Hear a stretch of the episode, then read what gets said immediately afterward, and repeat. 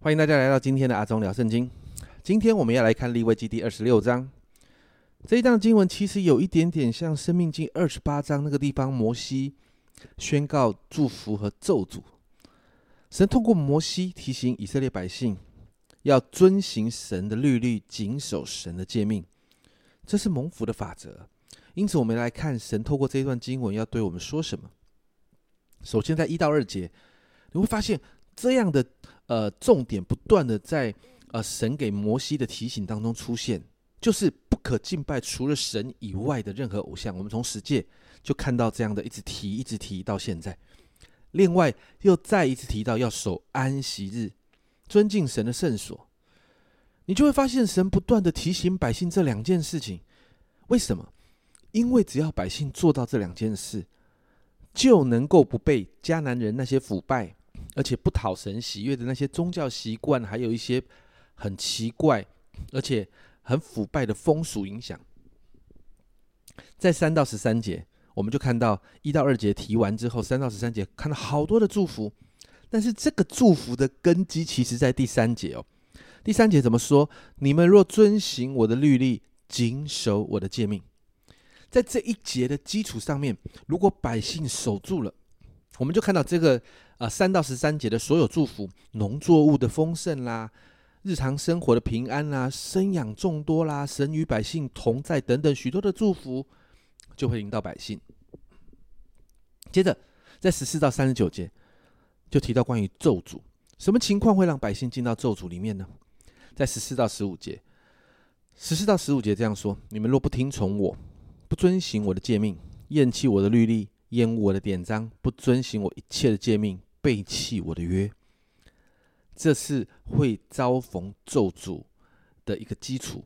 在这个咒诅这一段的咒诅的里面，我们看到以色列在亡国时期的那一段时间，他们因为离弃神，就真的经历到这些咒诅。诶，有刀剑临到，有打仗的事，有饥荒，甚至在二十九节哦，提到你们要吃自己儿子的肉，也要吃女儿的肉。你说这个怎么可能发生？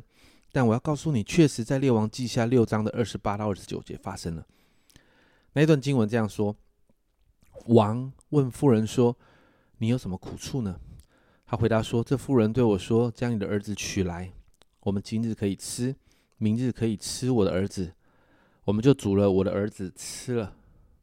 次日，他对我，我对他说：你要将你的儿子取来，我们可以吃。他却将他儿子藏起来了。”你看到易子而死这段，这段圣经在讲易子而死啊，真的发生在以色列百姓当中。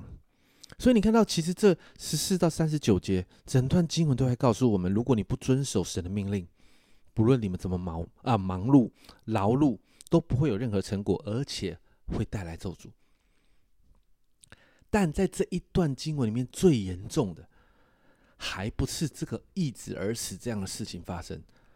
最严重的是在三十四到三十九节，这里说你们在仇敌之地居住的时候，你们的地荒凉，要享受众安息。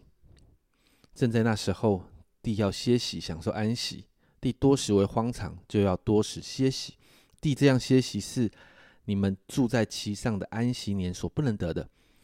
至于你们剩下的人，我要使他们在仇敌之地心惊胆怯，叶叶子被风吹的声响，要追赶他们。他们要逃避，向人逃避刀剑，无人追赶，却要跌倒；无人追赶，他们却要被破撞跌，就像在刀剑之前，你们在仇敌面前也必站立不住。你们要在列邦中灭亡，仇敌之地要吞吃你们，你们剩下的人必因自己的罪孽和祖宗的罪孽，在仇敌之地消灭。我们在以色列历史里面，我们看到以色列人就在这样的一个里头，神。因着以色列人犯罪，神就让以色列人离开本来的应许之地。他们一离开之后，圣经上说地就得安息了。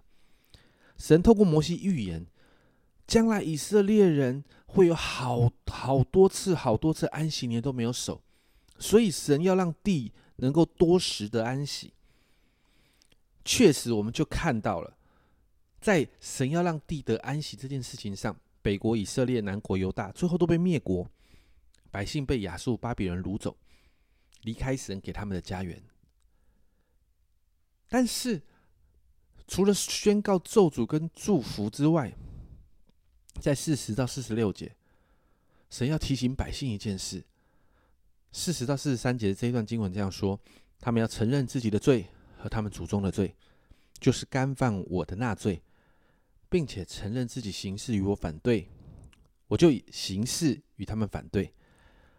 他们把他们带到仇敌之地，那时他们未受割礼的心，若谦卑了，也服了罪孽的刑罚，我就要纪念我与雅各所立的约。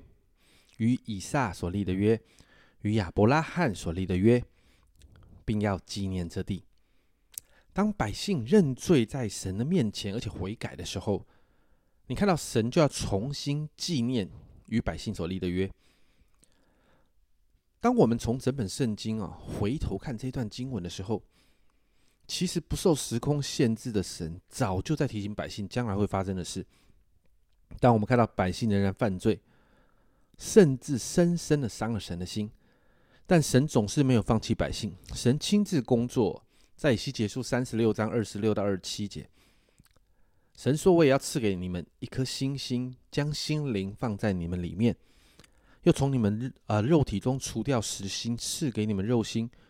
我将我的灵放在你们里面，使你们顺从我的律例，谨守遵行我的典章。”所以神好像在。百姓的当中做了一个替换，好让百姓可以更容易的来遵守这些律例典章，而且赐下耶稣带来救恩。